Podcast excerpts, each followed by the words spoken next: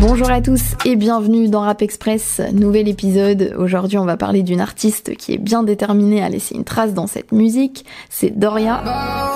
À la fois rappeuse et chanteuse, elle a grandi à Nanterre dans le 92 et, sans grande surprise, la première fois que j'ai entendu parler d'elle, c'était sur YouTube, dans Rentre dans le Cercle. Depuis, elle a fait son chemin, un premier album en 2021, plusieurs EP, des featuring, notamment un que j'adore et qui est une démonstration de kickage avec Nahir. Je mini minimum, y a des millimètres et des trucs, t'as les dom tom ding dong, ça sonne, ça comme, comme ça consomme de la com, comme ça revend de la merde avec des sons, son consonne. Là, elle est de retour depuis le 9 février dernier avec son nouvel album qui s'appelle Petite Fille et c'est vraiment un album que j'attendais. Donc on va voir ce qu'il en est dans cet épisode. C'est parti, let's go. C'est sur le tempo de la pluie qui tombe que j'écris ces lignes humides. La musique c'est qu'un mes petites filles en parlent l'esprit lucide. J'ai 8 ans, la première fois où je vois leurs yeux qui brillent.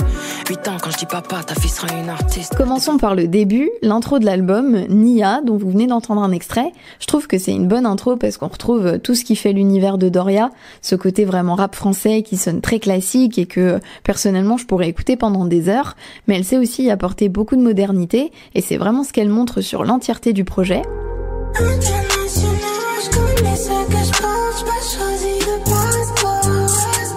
Alors c'est vrai qu'elle s'est rapidement faite identifier par les médias et son public comme une rappeuse, et dans son titre Émile Zola, qui est justement l'un des morceaux les plus rap de l'album, elle dit une phrase très intéressante. J'ai pas la joie, j'ai que la rime.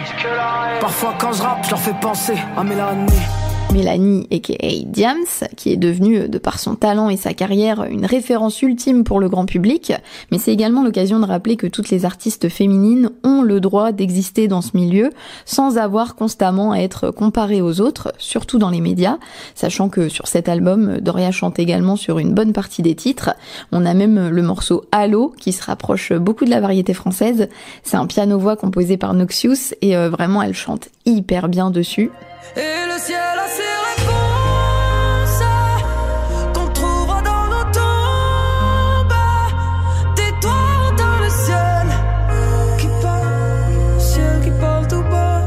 De manière générale, je trouve que Doria elle est très créative. On a énormément de variations sur l'album, en particulier dans les tonalités, et euh, c'est ce qui m'a le plus surprise à la première écoute.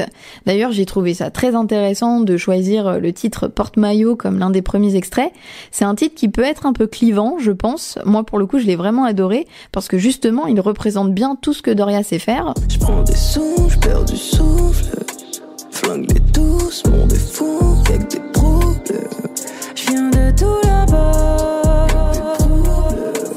L'album est assez éclectique aussi dans les sonorités. Il se découpe vraiment en deux parties. On a la première qui est plus sombre, plus rap, et euh, vers le huitième titre, ça switch vers toute autre chose. Elle explique qu'au moment de rendre l'album, elle a décidé de changer toute la tracklist dans les dernières minutes pour avoir un projet moins sombre, plus nuancé et euh, sur lequel on sent qu'elle s'amuse plus. C'est assez risqué, mais euh, ça paye puisqu'on a un morceau assez surprenant de sa part qui est Fuck ce système. Perso, c'est pas forcément le genre de titre que je préfère, mais c'est très cool de voir qu'elle ose aller sur des styles différents.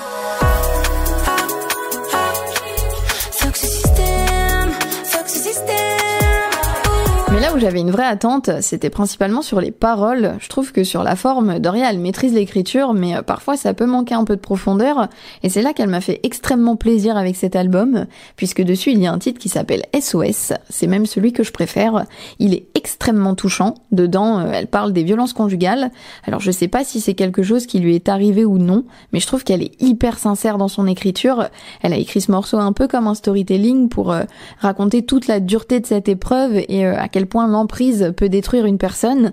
Et ce titre, c'est vraiment pour moi l'un des meilleurs morceaux de sa carrière. Au final, t'as gagné, je me déteste. Au final, tu l'emportes, je me délaisse. Je t'ai quitté 30 fois, pourtant t'es revenu. Attaché à toi comme un putain de détenu. Le nouvel album de Doria, Petite Fille, est disponible partout. Allez le découvrir si ce n'est pas encore fait. Un grand merci à tous ceux qui ont suivi cet épisode. Et comme d'habitude, n'oubliez pas de vous abonner et de partager le podcast s'il vous a plu. Et nous, on se retrouve bientôt pour un prochain épisode. Salut!